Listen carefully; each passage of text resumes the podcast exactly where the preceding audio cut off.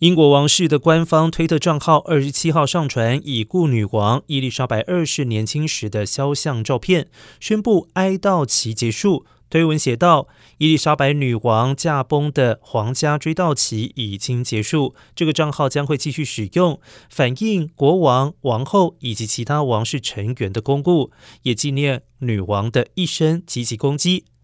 而英国王室的官方推特账号在二零零九年四月成立，显示王室努力透过社群媒体与民众拉近距离。